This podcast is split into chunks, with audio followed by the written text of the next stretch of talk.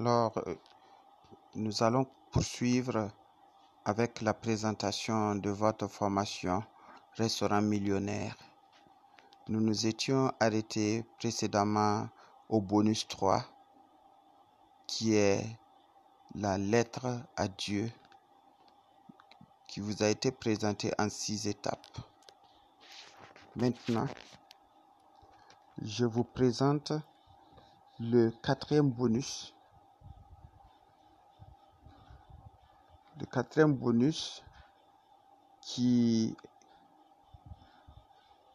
qui est intitulé Notion d'étude de marché.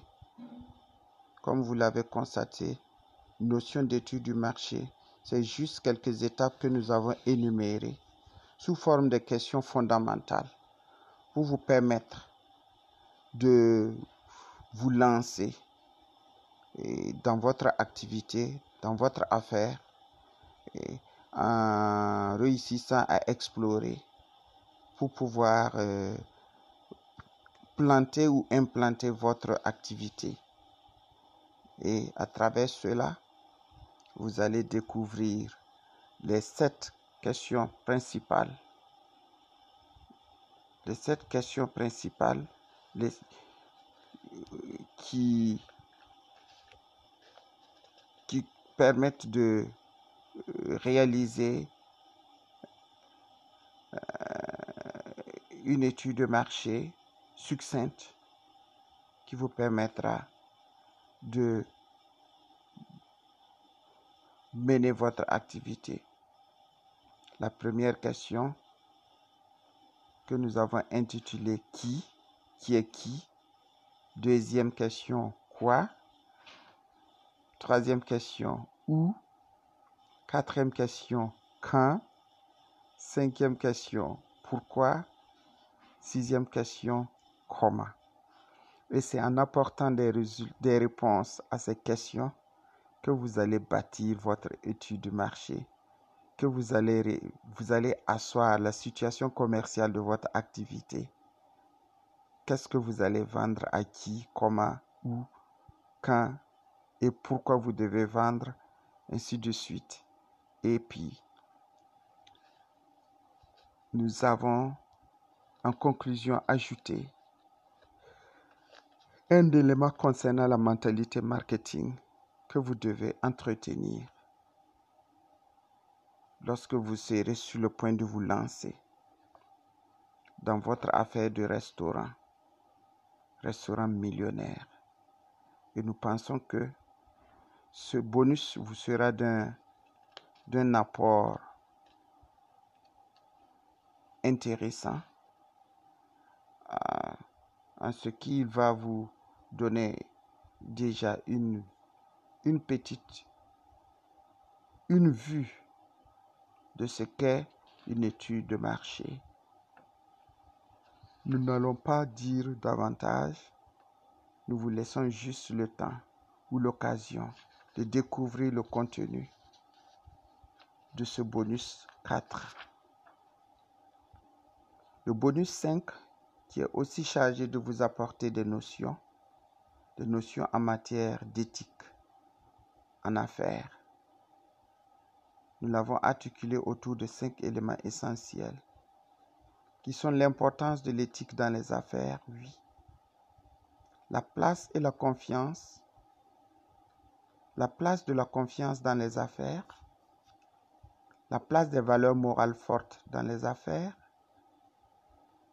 et qui sont tout ça euh, en lien avec euh, l'éthique qui doit s'appliquer dans un, le quatrième élément, l'éthique qui doit s'appliquer de façon invariable dans une entreprise, quelle que soit l'activité, quel que soit le nombre de personnes, d'employés, quels que soient les clients auxquels on a affaire. L'éthique, c'est ça qui, l'éthique qui fait la force d'une entreprise. Et c'est l'éthique qui permet à une entreprise de se bâtir sur du roc.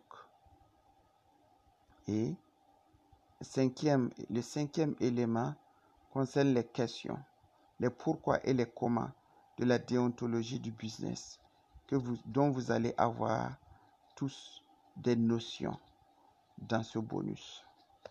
Enfin, le sixième bonus concerne la gestion du temps que nous avons intitulé Notion de gestion du temps en affaires. Il a été aussi articulé autour de six étapes. Mais nous avons de façon plus chose regroupé ça en, six, en quatre points principaux. Donc l'importance de la gestion du temps, le rôle des logiciels de gestion du temps et l'efficacité des, listes guides, hein, de tout, les to-do list hein, et la planification des buts et objectifs. Les to-do list sont des, comme des checklists qui montrent comment il faut s'y prendre pour prioriser nos activités, prioriser nos tâches en fonction des objectifs à atteindre, en fonction des résultats que nous voulons obtenir. Et ce sixième bonus va vous apporter ces notions, car avant tout, il faut savoir gérer le son temps, pas seulement en affaires, dans tous les domaines. Le temps ne se, le temps ne se gère pas au hasard ou le temps ne s'utilise pas au hasard. Le temps doit nous servir au lieu de nous asservir. Et si nous n'apprenons pas à gérer le temps, à prioriser nos activités, à prioriser nos tâches, alors tout ce que nous allons faire est voué à l'échec. Parce que sans repère, on ne peut rien obtenir de consistant ni de durable. C'est pourquoi nous avons estimé nécessaire de vous ajouter ce bonus qui parle de gestion du temps.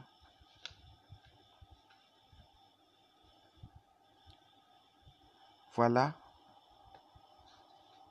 maintenant que vous est présenté la globalité de la formation que vous allez suivre.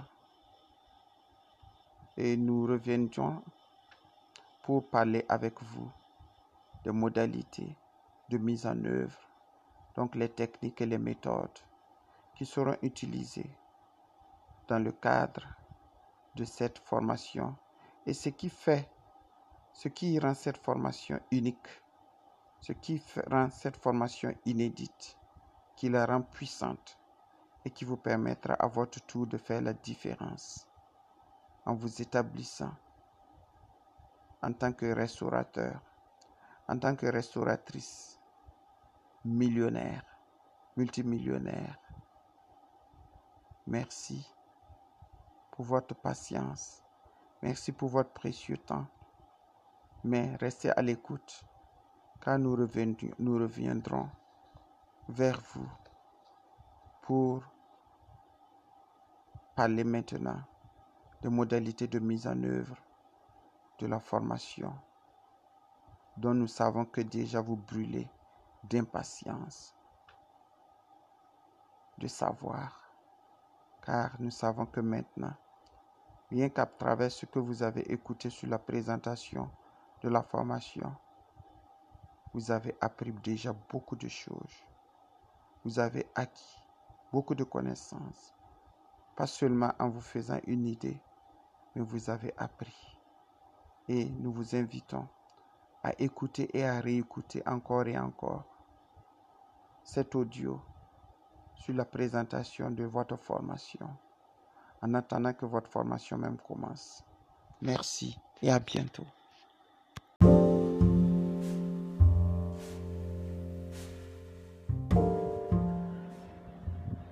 Allô? Bonsoir les grands champions et les grandes champions.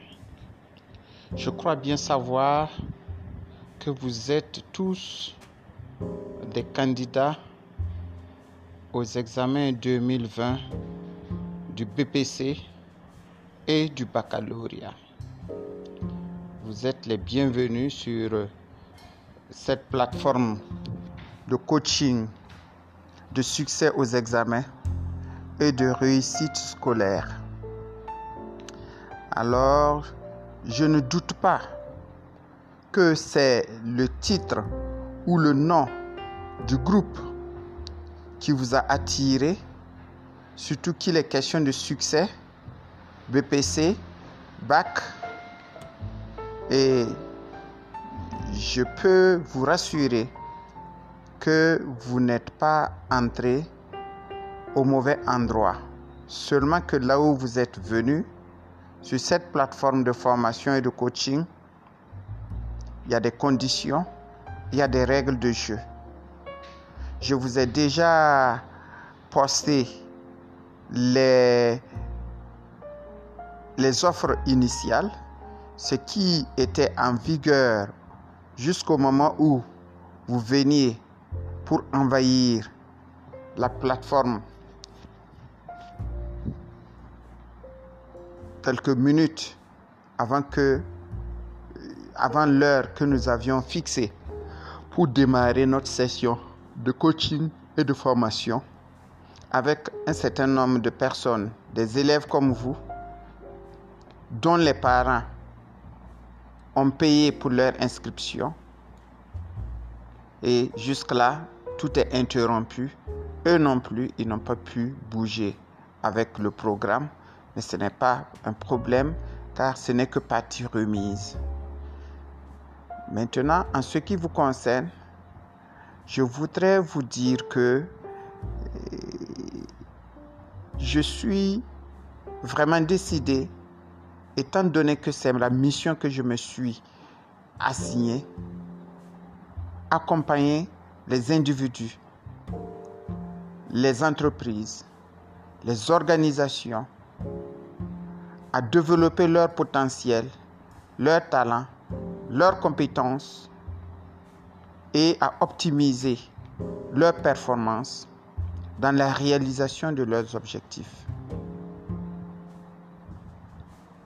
C'est moi le coach Théophane Sanfo. Vous pouvez m'appeler tonton parce que ce qui est sûr, j'ai au moins l'âge de votre papa. Et moi, j'interviens en tant que stratège de la réussite dans les affaires, dans la formation, dans la carrière et dans les études. Et je sais que c'est le dernier volet qui nous réunit ici sur cette plateforme. Alors, j'ai décidé de vous offrir gracieusement une partie, une partie de coaching sous forme d'une séance assez particulière que je voudrais faire avec vous. Et à l'issue de cela, je pense que quand nous aurons fini cela, je pourrais aussi moi aussi vous demander de respecter les règles du jeu, de respecter les conditions et surtout de payer le sacrifice qui est le prix à payer parce qu'il n'y a rien sans rien. La gratuité n'a jamais rien apporté de nouveau, de bien à quelqu'un. Il y a toujours quelque chose qu'il faut savoir donner en retour. Il faut toujours, dans la quête d'une réussite, être aussi prêt à donner quelque chose, car on se situe dans une situation d'échange. Et quand on parle d'échange, ça veut dire que tu donnes quelque chose et tu reçois quelque chose. Moi, je vais déjà jouer ma part en vous offrant cela. Mais après, je vais vous attendre sur une autre plateforme, la plateforme de ceux qui seront décidés, la plateforme de ceux qui seront vraiment déterminés, la plateforme de ceux qui sont motivés et qui sont prêts à payer le prix. Je vous retrouve encore dans un autre audio. Merci.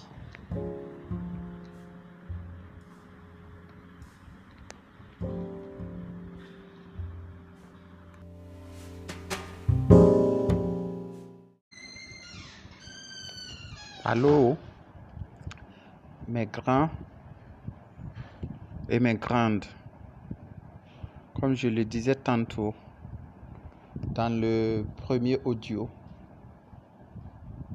dans la vie, il faut savoir donner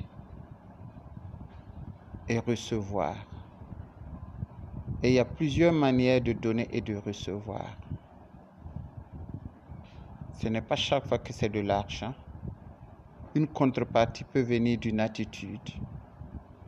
Une contrepartie peut, consister en un comportement. Toutes sortes de sacrifices. Si vous vous rappelez,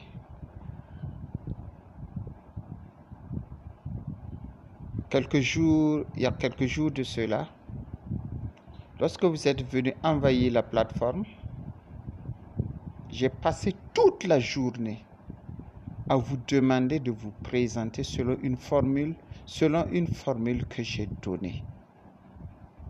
Personne, à part, vous étiez presque près d'une cinquantaine de personnes, mais personne n'a obéi pour se présenter avant une heure voire deux heures. Et c'est deux heures après, je crois bien, ou même plus, lorsque j'ai fixé l'ultimatum, que cinq personnes se sont présentées. Et jusqu'à présent, ce sont ces cinq personnes, ces cinq nouvelles personnes qui se sont présentées. Notamment, il y a une Salia, il y a Rebecca, il y a Aristide, il y a Dimitri Somda et Dimitri Tapsoba. Les autres ont tout simplement décidé de ne pas réagir, de ne pas répondre ou de s'en foutre. Vous savez, quand on veut réussir, il faut savoir adopter une attitude de réussite, avoir un comportement de réussite, se construire une véritable mentalité qui permet de réussir. Parce que la réussite, ce n'est pas un, ce n'est pas, ce n'est pas un mot balancé dans le vague. La réussite se construit. Et je pense que pour quelqu'un qui connaît sa valeur, sa vraie valeur, ce qu'il vaut ou ce qu'elle vaut, et qui sait ce qu'elle veut, ce qu'elle recherche vraiment dans la vie. Cette personne sait avant tout que se comporter et adopter la meilleure des attitudes est indispensable pour atteindre son but.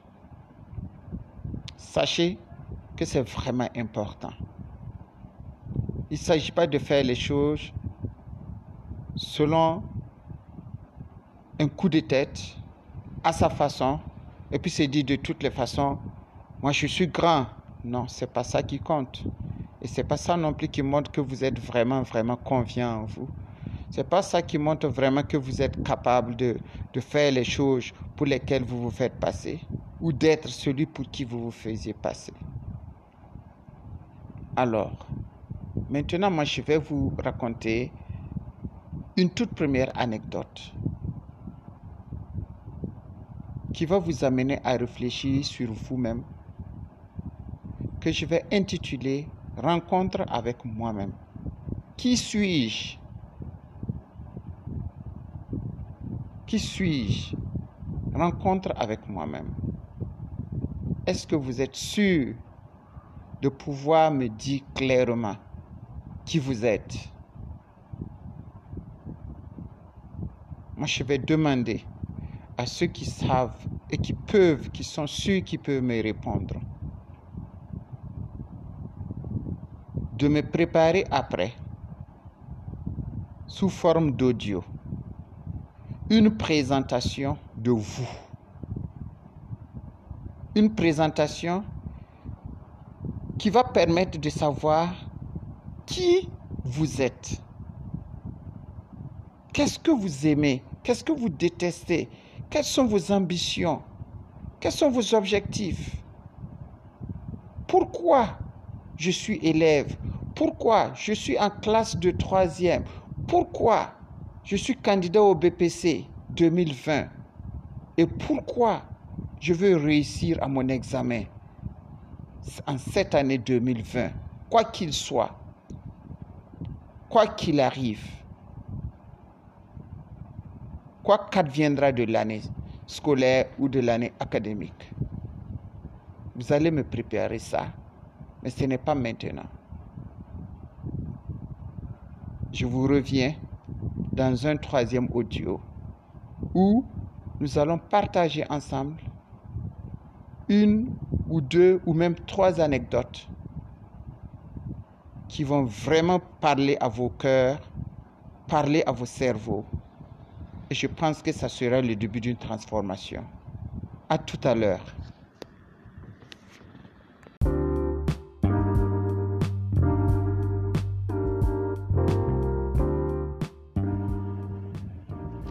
Alors, il y avait dans un village un jeune comme vous, comme chacun de vous, qui avait un problème avec lui-même parce que il pensait que il était mauvais, il pensait que il était paresseux, il pensait que il n'avait aucune valeur et qu'aux yeux des gens, il ne représentait rien du tout. Et ça le frustrait. Ça le dérangeait à tel point que un jour, il décide d'aller voir son grand-père dans un autre village à qui il compte soumettre son problème et demander de l'aider à trouver une solution. Parce que tout le monde le traite de vaurien. Tout le monde le traite de paresseux. Tout le monde le traite de, de, de, mieux que rien. Et lui, sincèrement, ça le met mal à l'aise. Et quand il est arrivé, il a trouvé que son grand-père était occupé. Et il a, il a introduit le sujet. Quand il a fini, son grand-père lui dit, ok, mais en attendant, je suis occupé. Je vais t'envoyer effectuer une course pour moi. Et à ton retour, je pense que tu trouveras que je suis prêt pour t'aider à résoudre ton problème. Alors, le grand-père lui remit une pièce d'or.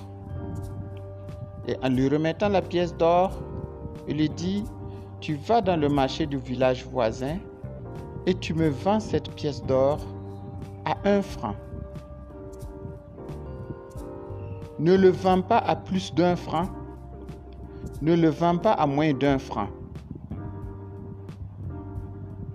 Alors, le petit, il prend la pièce d'or, tout content de rendre service à son grand frère, à son grand-père, et surtout de pouvoir à son retour trouver solution auprès de son grand-père du problème qu'il était venu lui soumettre. Alors, arrivé sur le marché avec la pièce d'or,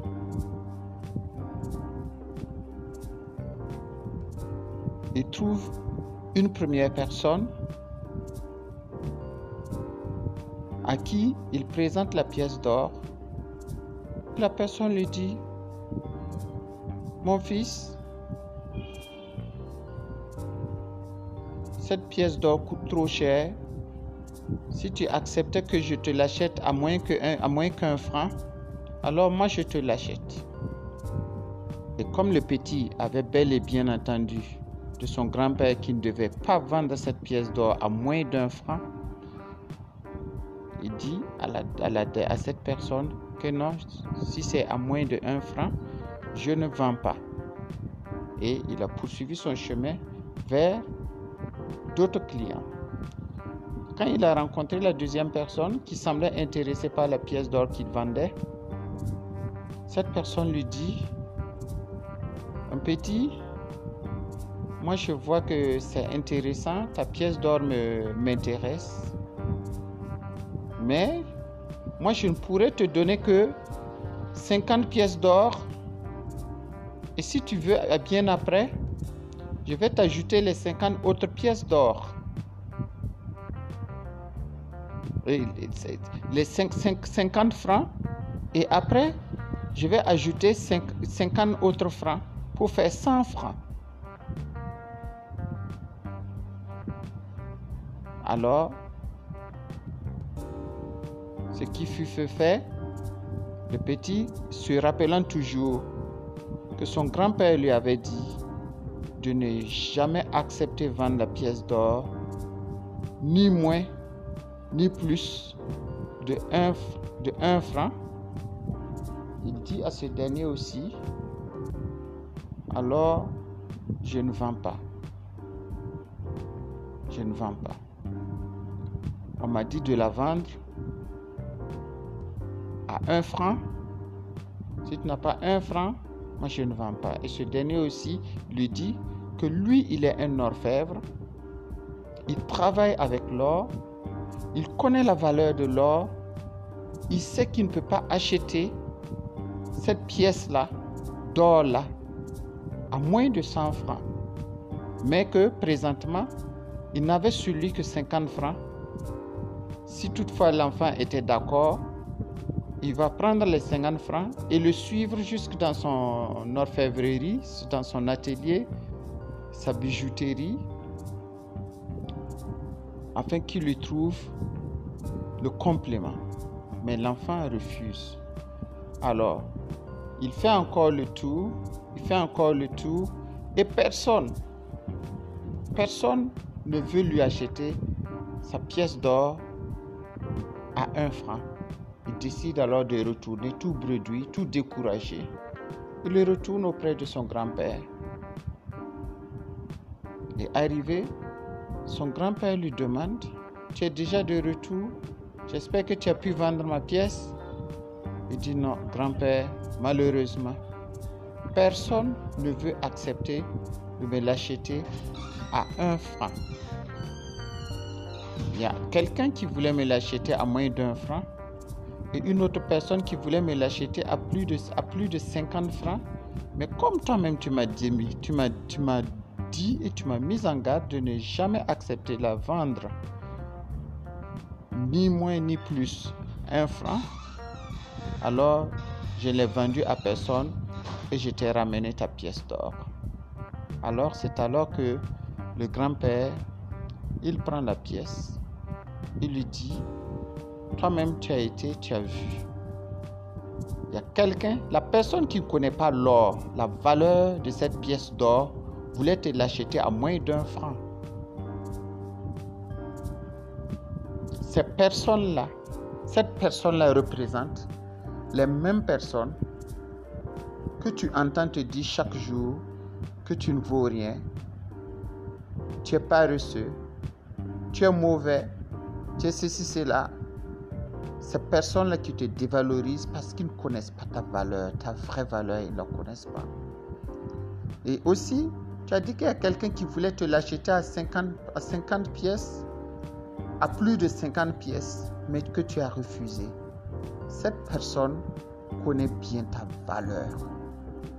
Cette personne sait que une pièce d'or de cette valeur-là ne peut, ne peut pas s'obtenir à moins à moins de 100, 100 francs.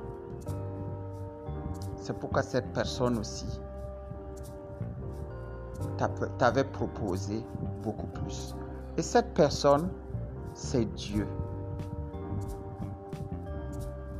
Dieu seul connaît ta valeur. Et le fait que Dieu connaisse ta valeur, tu ne dois pas te soucier ou te, ou te préoccuper de ceux qui te valorisent. Dis-toi seulement chaque fois que ceux qui connaissent ta valeur savent te traiter, comme il le faut et que c'est ceux qui ne connaissent pas vraiment ta valeur qui te traitent de la manière qui te frustre, de la manière qui te vide comme une coquille. Alors, moi je voudrais vous poser une question. Est-ce que vous, vous êtes conscient de votre valeur en tant que jeune champion, en tant que jeune championne des classes de troisième, candidat et candidate au BPC 2020, est-ce que vous connaissez vraiment votre valeur? Et quand on connaît sa valeur, qu'est-ce qu'on doit faire? Quand on connaît sa valeur, qu'est-ce qu'on ne doit plus jamais faire? Quand on connaît sa valeur, qu'est-ce qu'on doit commencer à améliorer? Quand on connaît sa valeur, qu'est-ce qu'on doit cesser de commencer à cesser de faire? Quand on connaît sa valeur, comment est-ce qu'on doit penser? Comment est-ce qu'on doit réagir? Comment est-ce qu'on doit se comporter? Quelle attitude nous arrange qui prouve vraiment que nous avons de la valeur? Je vous laisse réfléchir et je vous retrouve sur le prochain audio. Merci.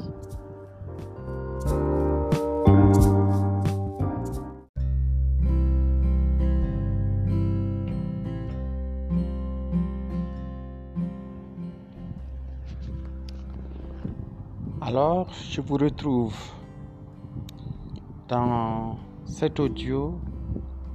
Nous allons encore partager quelque chose. Je prends un exemple tout simple.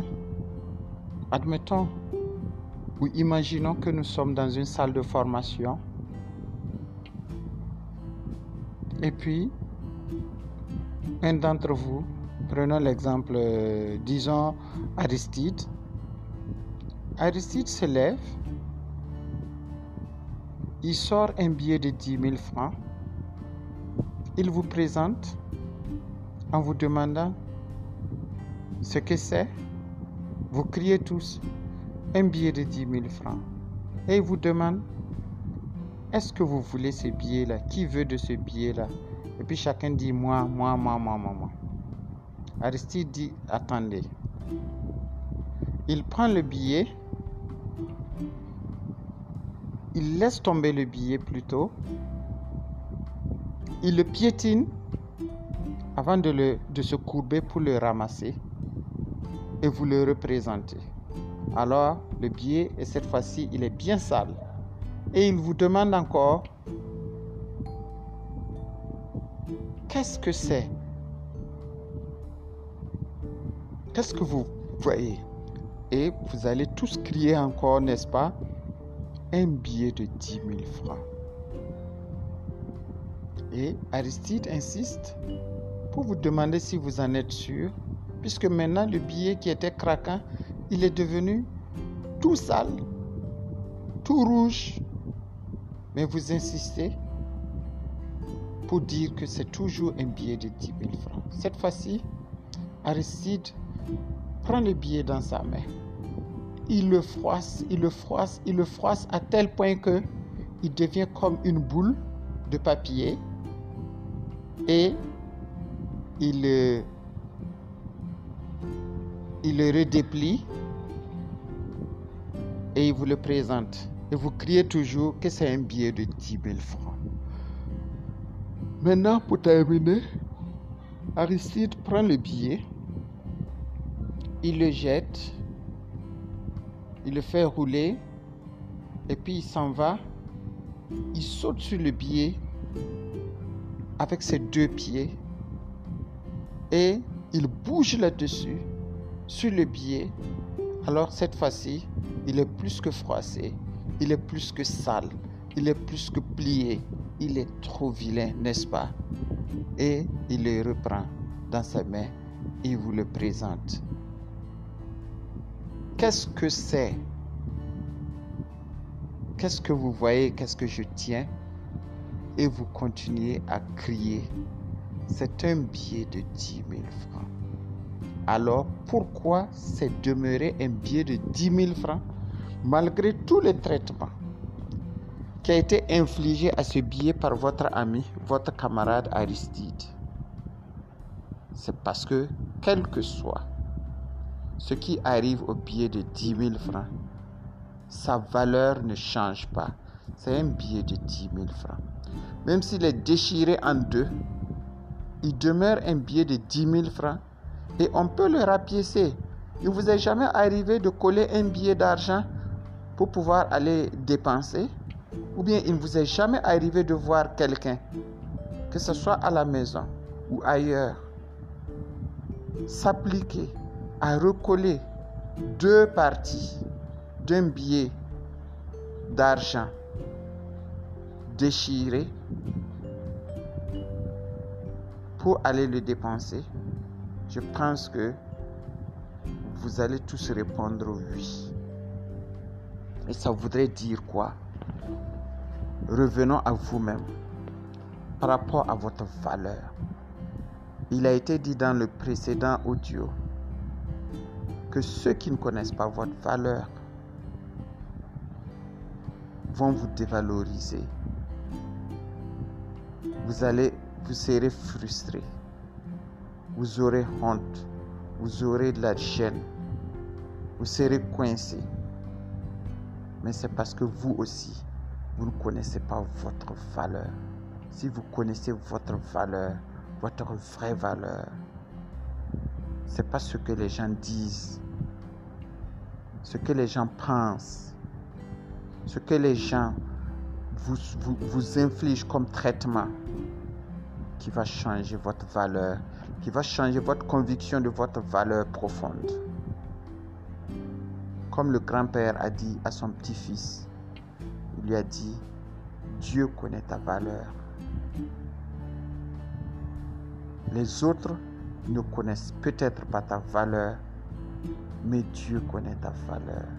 Et moi, je voudrais vous dire et vous rassurer que si je prends mon temps à vous, à communiquer avec vous sur cette plateforme, à travers cet audio, c'est parce que je connais votre valeur. Sans vous voir, je sais que chacun de vous a de la valeur et une valeur supérieure. Une valeur à la hauteur de ses capacités intellectuelles. Une valeur à la hauteur de son comportement positif. Une valeur à la hauteur de son attitude bienveillante.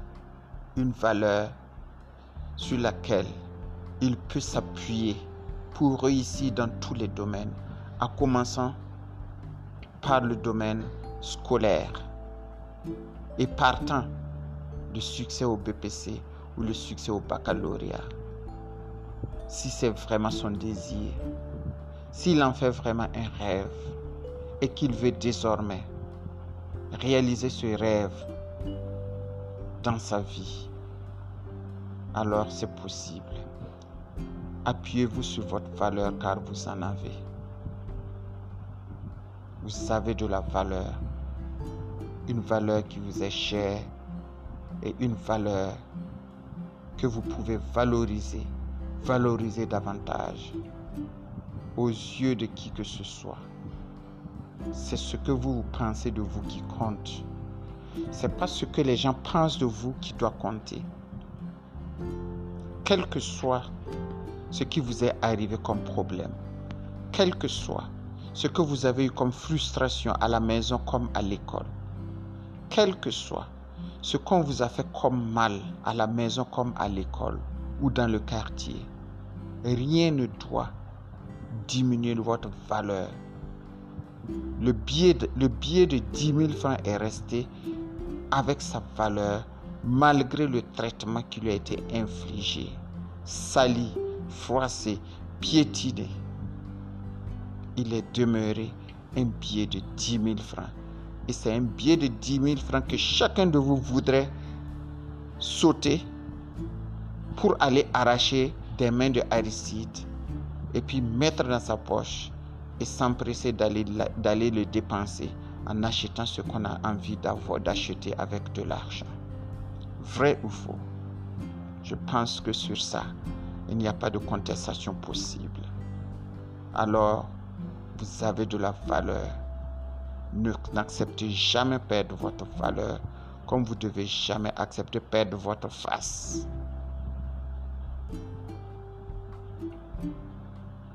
Valorisez-vous en toutes circonstances. Valorisez-vous, quelles que soient les conditions. Valorisez-vous, quelle que soit la situation. Valorisez-vous, même si vous êtes en face d'un problème. Valorisez-vous, quelle que soit la personne que vous avez en face de vous. Valorisez-vous, quel que soit le moment de la journée, de la semaine, du mois, de l'année. Valorisez-vous, quels que soient les défis que vous avez en face, tels que le BPC, tels que le baccalauréat. Gardez votre valeur et misez sur votre valeur et vous verrez que ça va réussir pour vous. Je vous laisse réfléchir, sinon même partager ensemble ce que vous avez compris. Et je vous retrouve. Je vous retrouve dans un autre audio où nous allons parler encore d'un sujet qui concerne votre valeur personnelle, votre valeur intrinsèque, votre valeur extrinsèque, mais valeur extrinsèque selon ce que vous vous pensez de vous-même. Je vous remercie et à tout à l'heure.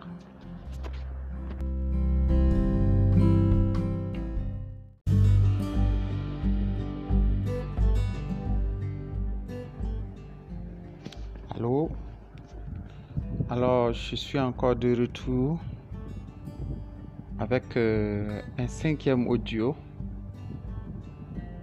que je vais intituler Lequel des invités êtes-vous ou pensez-vous être à cette réception de la vie? Ici, il s'agit, cette histoire repose sur une réception. Le comportement, l'attitude des invités à cette grande réception qui représente pour vous la vie. Alors, après avoir écouté, chacun de vous sera fixé sur soi-même, car vous saurez exactement lequel des invités vous vous êtes? Et pourquoi vous, vous êtes cet invité-là et pas l'autre? La vie, comme on le dit, est comme une grande réception. Imaginez que vous êtes invité à une grande réception. La table a été disposée par un grand service traiteur. Il y a plusieurs sortes de plats plusieurs menus qui sont sur, le, sur la table. Et vous êtes nombreux dans la, dans, dans, dans, dans l'enceinte. Ça peut être une cour, comme ça peut être une grande salle. Et c'est organisé comme un buffet. On ne sert personne à sa place. Chacun doit se lever lui-même marcher fièrement, traverser des colonnes, des reins, dépasser des gens et marcher au moins 20 mètres pour rejoindre la table où est servi le repas sous forme de plusieurs menus, beaucoup de plats. prendre une assiette avec une cuillère, une fourchette ou même un couteau et se servir à sa façon ce qu'il voudrait manger ou se faire servir ce qu'il a envie de manger. et repartir s'asseoir avec son plat servi pour manger. Et à cette réception, il y a quatre types de personnes que nous allons reconnaître ou voir se comporter à leur façon et ça va nous interpeller chacun. Surtout que nous allons considérer ça comme la réception de la vie. La première partie, c'est celui-là qui est assis. Il a même faim. Il veut manger. Mais quand il se retourne, il voit les gens, aussi nombreux qu'ils soient. Il n'a pas, le courage de se lever pour aller se servir parce que lui, il a honte. Lui, il est gêné. Il ne veut pas qu'on le voie en train d'aller à la table pour se servir à manger. Alors, cette première personne reste assise et ne bouge pas. Donc, elle ne mange rien, elle ne boit rien, parce qu'elle ne veut pas se déplacer pour aller se servir à manger, alors qu'il faut se déplacer jusqu'à la table des repas. Voici notre première personne, l'image de notre première personne. La deuxième personne, c'est celle-là qui veut bien manger, qui peut se lever et puis traverser la salle, ou, bien traverser les rangs, les colonnes, pour arriver jusqu'à la table où est servi le repas, où se trouvent les différents plats. Mais, arrivé là, il se retourne, il regarde les gens qui le les gens, il pense que les gens le regardent. Les gens veulent savoir ce que lui va servir pour aller manger, quelle quantité, quel volume. Alors il regarde à gauche, il regarde à droite, il regarde devant et finalement, il a honte, il est gêné. Il s'empare d'un sachet d'eau, un seul sachet d'eau, et il reprend le chemin de, sa, chemin de sa chaise ou de son siège et il retourne s'asseoir et il boit de l'eau en regardant les autres qu'il a laissés en train de se servir à la table. Donc voici l'image de la deuxième personne. La troisième personne, c'est celle-là ou celui-là qui se lève fièrement, il va à la table et comme il y a plusieurs plats et qu'il a la liberté et le droit de manger tout ce qu'il veut parce que c'est une grande réception qui leur est offerte, alors il charge son, assiette en voulant prendre de chaque plat. Il charge son assiette, il entasse la nourriture, donc il se retrouve avec une colline de nourriture et il retourne s'asseoir à son siège ou à sa chaise. Il mange et il n'arrive pas à finir.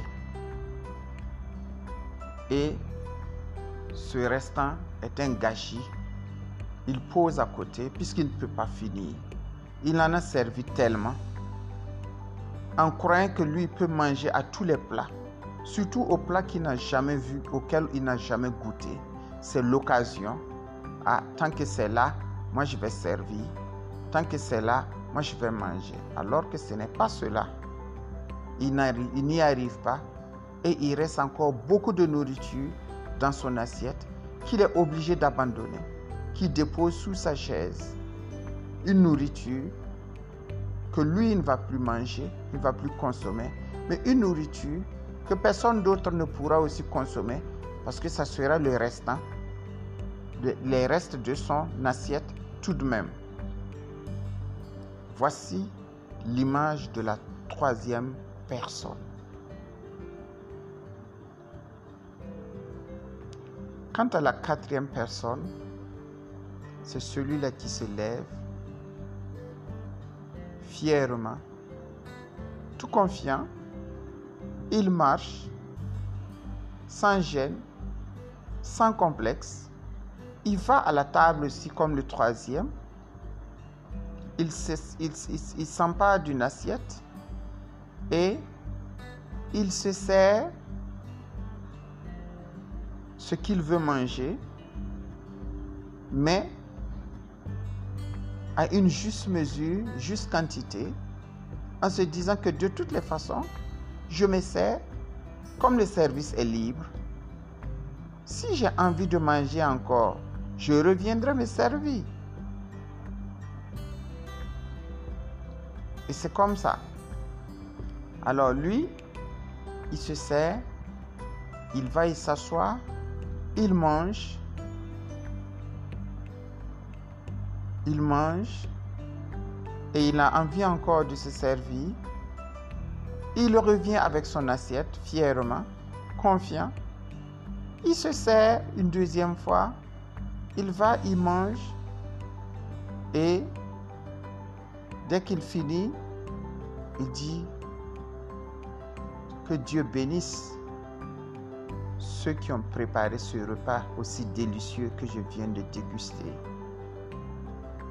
Qu'il les bénisse et qu'il bénisse les gens de la maison qui nous ont offert ce repas en nous, en nous invitant à cette magnifique réception. Alors, voilà l'image de la quatrième personne. Mais il y a l'image d'une cinquième personne. C'est celui-là qui s'en va. Il se sert un peu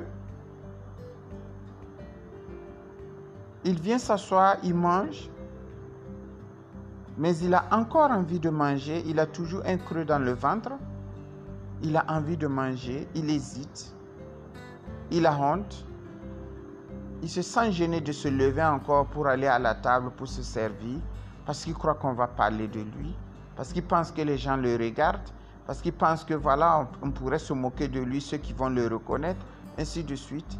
Alors, il n'est pas rassasié et il reste à sa table, à sa, chaise, après avoir juste mangé un peu.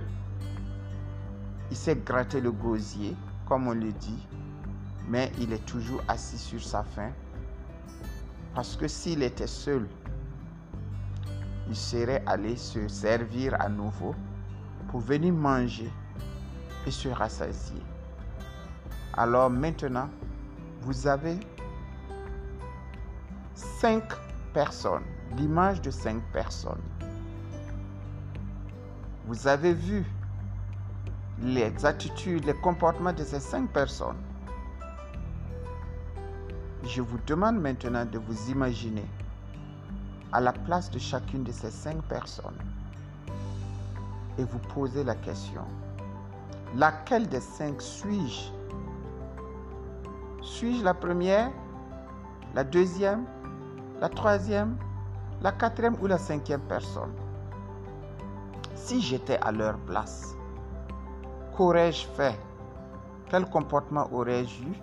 Quelle attitude allais-je adopter? Est-ce que j'allais rester sans bouger et ne rien avoir du tout? Ou bien vais-je faire tous les déplacements pour aller me contenter d'un sachet d'eau et revenir m'asseoir dans ma faim? Ou bien je vais faire le déplacement pour aller me servir et revenir avec une montagne de nourriture que je ne peux pas terminer de consommer, que je peux pas, dont je ne peux pas tout manger, et abandonner le reste sous ma chaise, tout gêné, où vais-je me lever, aller me servir de façon modérée, selon ma ration, mes envies, et puis revenir manger. Et si toutefois je ne suis pas rassasié, je retourne me servir et dans la gratitude et la reconnaissance envers ceux qui ont préparé le repas, le délicieux repas qui m'a été servi et les hôtes, ou du moins les gens de la maison qui ont bien voulu m'inviter à cette magnifique réception. Ou bien vais-je me comporter comme la cinquième personne qui s'en va, qui se sert, qui retourne manger, mais qui malgré qu'il ne soit pas rassasié, malgré qu'il a encore envie de manger quelque chose de plus, il reste assis de peur ou par honte ou par gêne et il reste sur sa faim également. Laquelle des cinq personnes es-tu, toi, qui m'écoutes maintenant? Qui es-tu parmi ces cinq personnes? C'est toi qui sais. Moi, je ne sais pas. Mais sache que la personne que tu penses être la personne que tu crois être, la personne que dans la peau de laquelle tu te retrouves, a aussi son rôle à jouer à cette réception qui est la grande réception de la vie. Et selon le comportement ou l'attitude de chacune des personnes, sera déterminée sa réussite sa capacité de réussite, son degré de réussite ou son degré d'échec, sa propension à échouer dans quelque domaine que ce soit dans la vie, y compris sur le plan scolaire. Parce que tout se joue ainsi. C'est pourquoi c'est important de savoir qui on est. Et c'est très très important. Réfléchissez autour de ces cinq personnes dont l'image a été décrite ici. En comparaison à vous-même. En vous disant, et si j'étais à cette, à cette réception vraiment Comment allais-je faire? Comment allais-je me comporter? Quelle attitude allais-je adopter? Vraiment, laquelle des six personnes je, je m'identifie? Merci. On se retrouve encore dans un autre audio. Sous peu. Merci.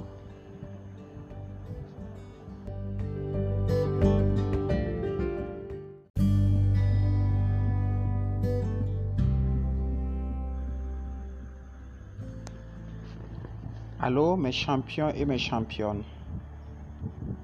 Pour vous resituer encore par rapport à vous-même et vous aider à vous rencontrer vous-même. Voici encore une histoire inspirée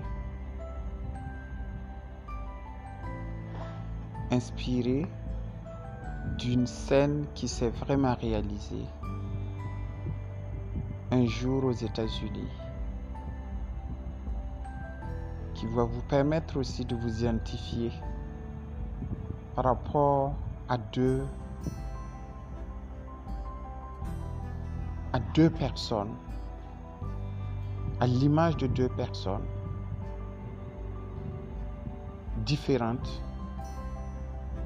mais qui portent et déterminent un message dont le résultat final.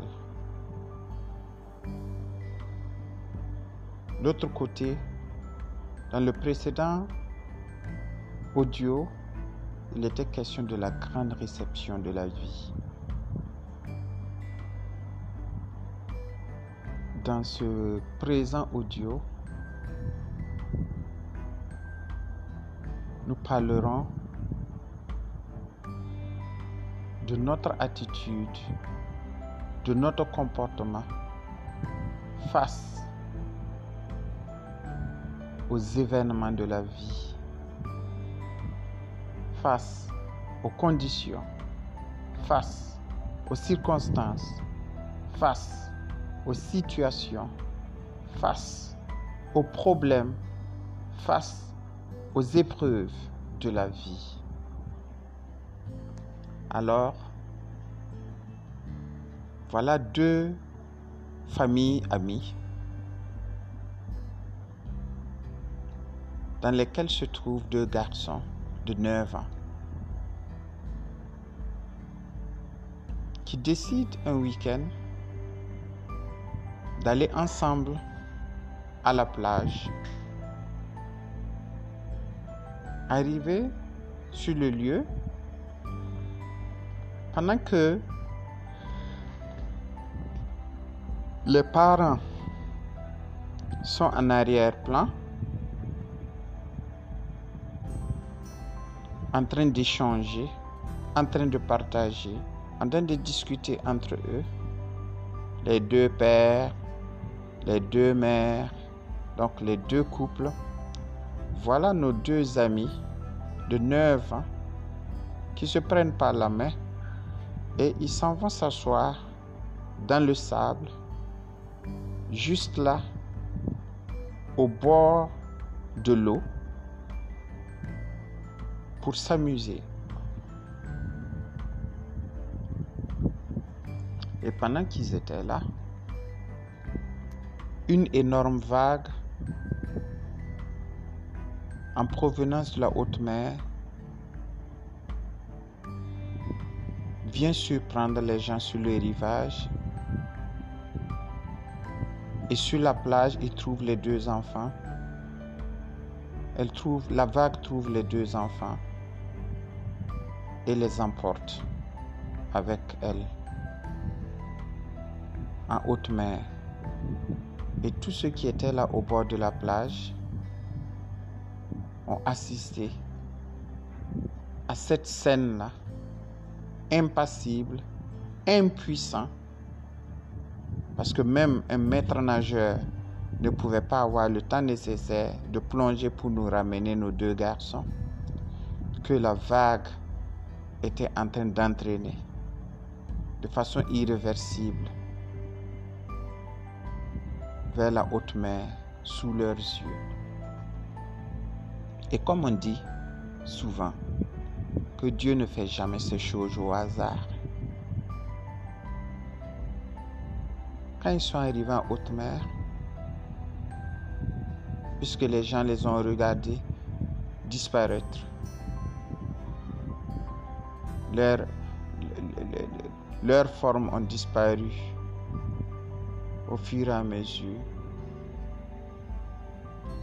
sous leur regard qui suivait les roules de la mer jusqu'à ce qu'il ne voit plus rien. Mais voilà qu'une énorme, une autre énorme grosse vague en provenance encore de la haute mer vers la plage rencontre celle qui était en train d'emporter nos deux enfants.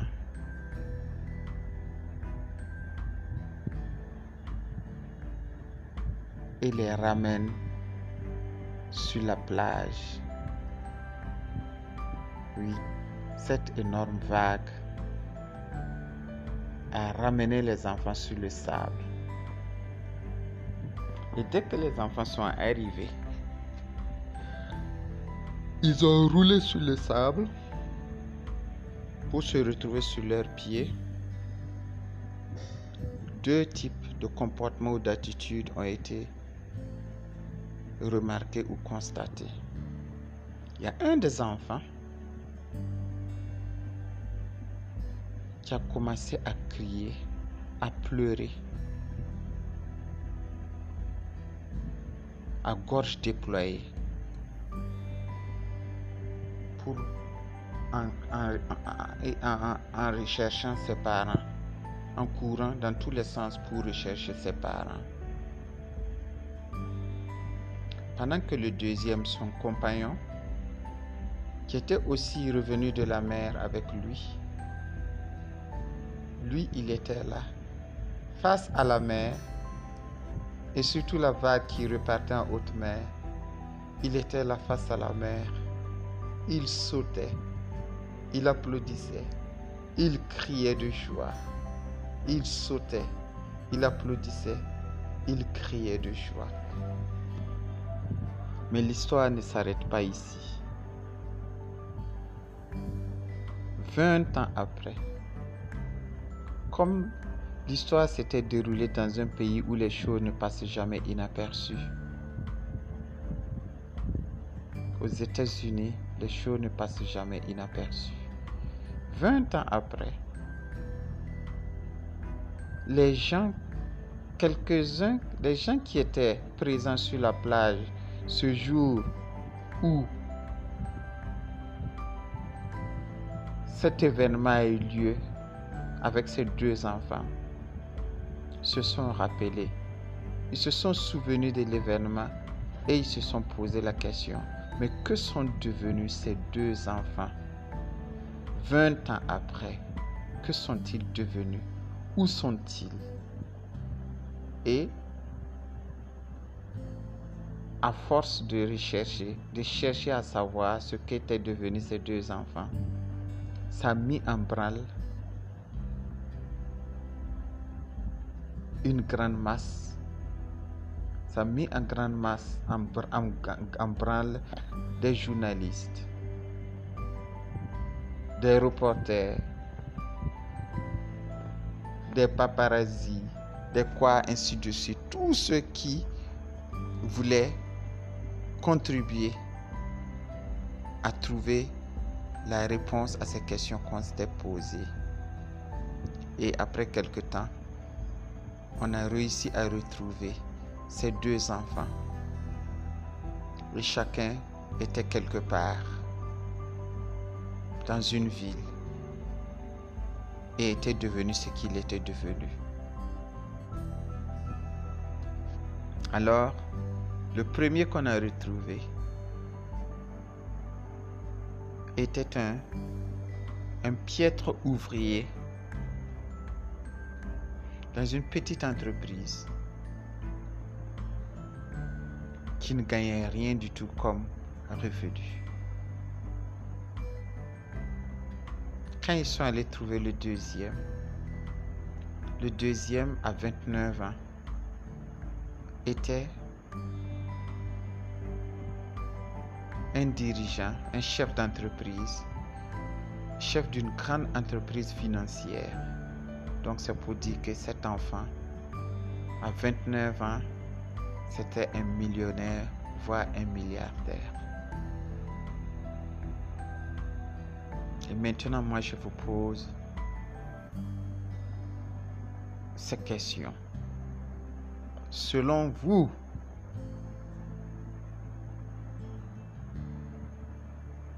si vous deviez vous identifier à ces deux enfants,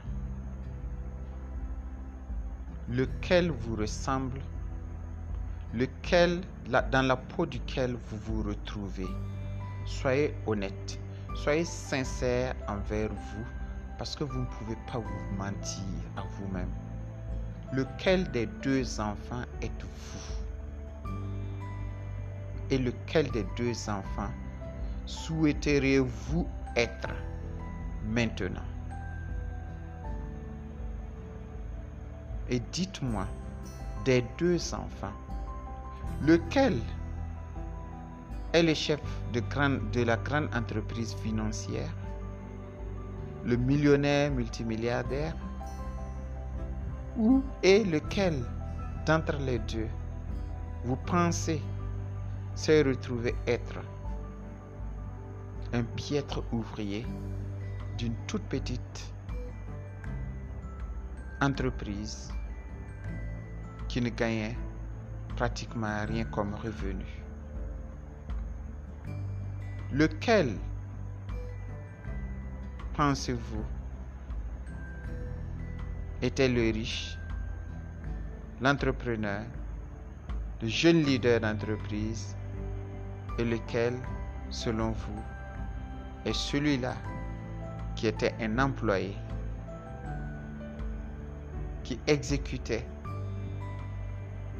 les ordres d'un chef, d'un autre chef d'entreprise en échange d'un salaire insignifiant. Et répondez aussi à la question, pourquoi est-ce que cela s'est produit. Pourquoi? Qu'est-ce qui explique cela? Qu'est-ce qui justifie cela?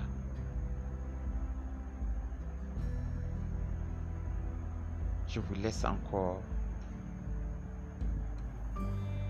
entrer en réflexion et en introspection car il s'agit de vous. Rencontrez-vous à travers ces deux enfants et identifiez-vous à, un des deux enfants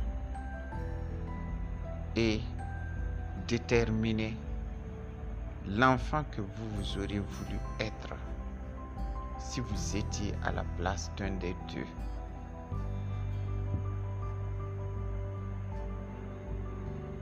Et quelle est votre ambition? Quel est votre projet? Quel est votre but? Quel est votre rêve?